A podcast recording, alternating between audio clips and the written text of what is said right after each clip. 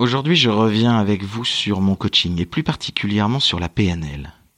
La PNL est notamment basée sur quelques présupposés que vous pouvez retrouver sur la page PNL de mon site, dont le lien est dans la description. Et le présupposé que je voudrais partager avec vous est celui qui dit qu'il n'y a pas d'échec, qu'il n'y a que des feedbacks, que des expériences. Et pour ce faire, je voudrais revenir avec vous sur une expérience que l'on a tous connue, même si nous n'en gardons aucun souvenir. Nous avons tous un jour appris à marcher. Et quand on y pense, c'est assez fou parce que ça paraît tellement difficile. C'est, c'est si difficile même pour un adulte aujourd'hui de réapprendre à marcher, alors qu'il a déjà su.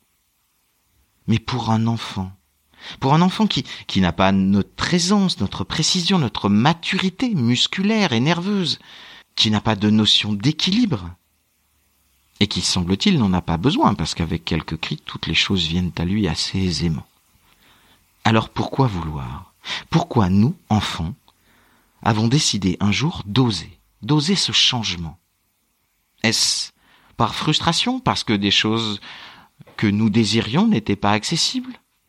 Est-ce par mimétisme ou pour être semblable à tous ceux qui, autour de nous, semblent le faire avec euh, tellement d'aisance, tellement de naturel, de fluidité? Mais surtout, il va se planter cet enfant. Il ne peut pas y arriver. Personne n'y arrive du premier coup. Donc il va pas atteindre son objectif.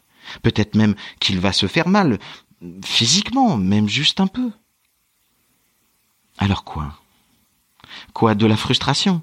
Est-ce que nous n'avons pas droit d'accéder à tel ou tel objet que nous désirions? Et quoi du mimétisme? Est-ce que nous sommes différents, pas capables, comme les autres humains, de se déplacer avec cette aisance Et pourtant, quelques minutes après, ou quelques heures au maximum, nous avons osé à nouveau, et nous avons raté l'objectif à nouveau. Et pourtant, un jour, nous l'avons atteint à force de répétition, à force de tentatives, à force d'expérience, à force d'apprentissage, d'abord en se tenant au meuble, puis en tenant la main d'un adulte, puis en tenant le bâton que tient la main de l'adulte, puis en tenant le bâton que plus personne d'autre ne tient, nous avons raté notre objectif tellement de fois, sans jamais abandonner, que nous avons fini par l'atteindre. Plus on essaye, plus on se donne de chance d'y arriver. Alors pourquoi? Pourquoi nous avons osé apprendre de chaque expérience, de chaque échec, comme on l'entend? Pourquoi et comment?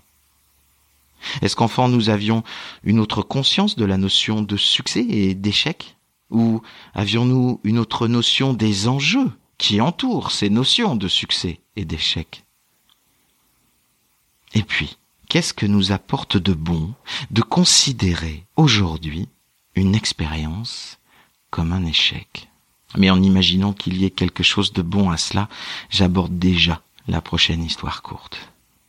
Je vous remercie de votre écoute et je vous souhaite une très belle journée.